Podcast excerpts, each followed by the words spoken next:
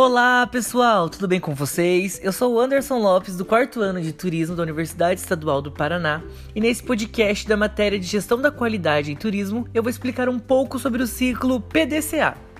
Primeiramente, você conhece o ciclo PDCA? Ela é uma ferramenta completa e eficiente e um dos mais conhecidos para ajudar na execução do planejamento estratégico de forma eficiente nas empresas. A qualidade dos serviços oferecidos pelas empresas é cada vez mais um diferencial necessário para sucesso e destaque. Para isso, a eficácia dos processos se mostra como fator determinante no desenvolvimento do negócio. O ciclo PDCA também é chamado de ciclo de Shewhart ou ciclo de Deming nomes que atribuem créditos aos seus idealizadores.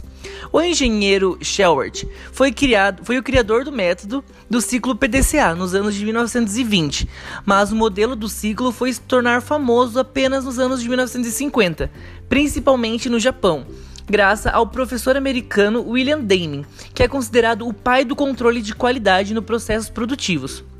A sigla PDCA significa Plan, Do, check e act, que se traduz como planejar, fazer, verificar e agir. Esses são os quatro passos do ciclo, que normalmente começa pelo planejamento. Existe a possibilidade de utilizar variações dependendo do tipo do objetivo procurado pela empresa. E também é importante saber que o ciclo PDCA tem como objetivo auxiliar a execução da estratégia. Portanto, a estratégia já deve ser previamente desenvolvida, contando com uma equipe pre preparada e consciente.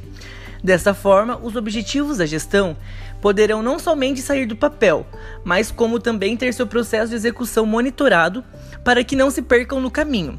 Assim, a utilização do ciclo no ambiente organizacional é um caminho possível para melhorar os resultados e alavancar o desempenho das, da empresa.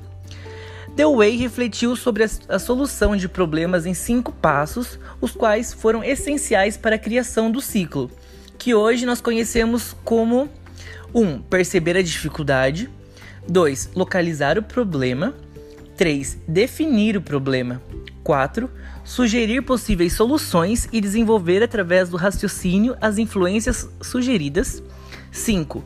Observar posteriormente as soluções aplicadas que levam à sua aceitação ou rejeição.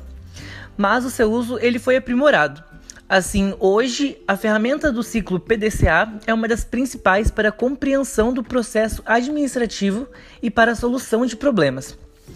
O método do ciclo ele passou por diversas alterações durante seus mais de 90 anos de existência e pode ser adaptado para ser utilizado em qualquer tipo de empresa, independentemente do seu tamanho ou da sua área de atuação.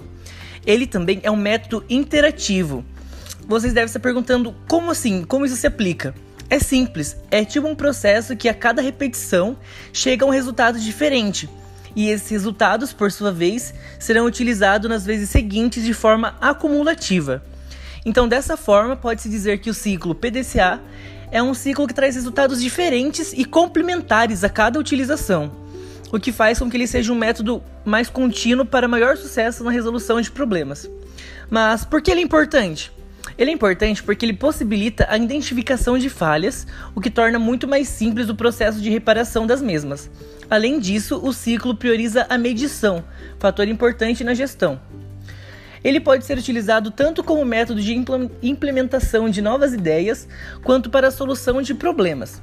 O ciclo na identificação de problemas ou na melhoria contínua pode ser desdobrado em todos os níveis de uma organização, desde a sua direção até a operação. Agora vamos falar um pouquinho das vantagens do ciclo PDCA.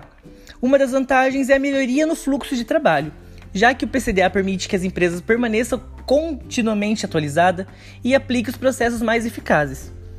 Também a versatilidade para aplicação, pois o método permite que sejam tomados os melhores caminhos, não importa o problema nem a necessidade de melhoria. Mudanças com gestão de riscos. O PCDA permite a previsão e a redução de erros, o que assegura maior o processo nos projetos. Quando os riscos não são considerados, as possibilidades e resultados insatisfatórios aumentam e tornam muito mais difícil de ser corrigi-los. E também a redução de custos, porque permite uma análise constante sobre o desempenho dos profissionais e dos processos. Como resultado, aparece insights que contribuem para a melhoria nos, no percentual dos lucros, o aumento da qualidade no trabalho e na satisfação.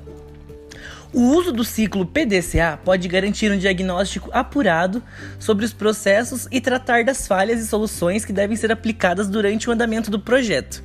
O uso dessa ferramenta na qualidade é uma maneira eficaz de, de efetuar o controle dos processos e obter melhorias. Eu espero que vocês tenham entendido um pouquinho e é isso. Até mais!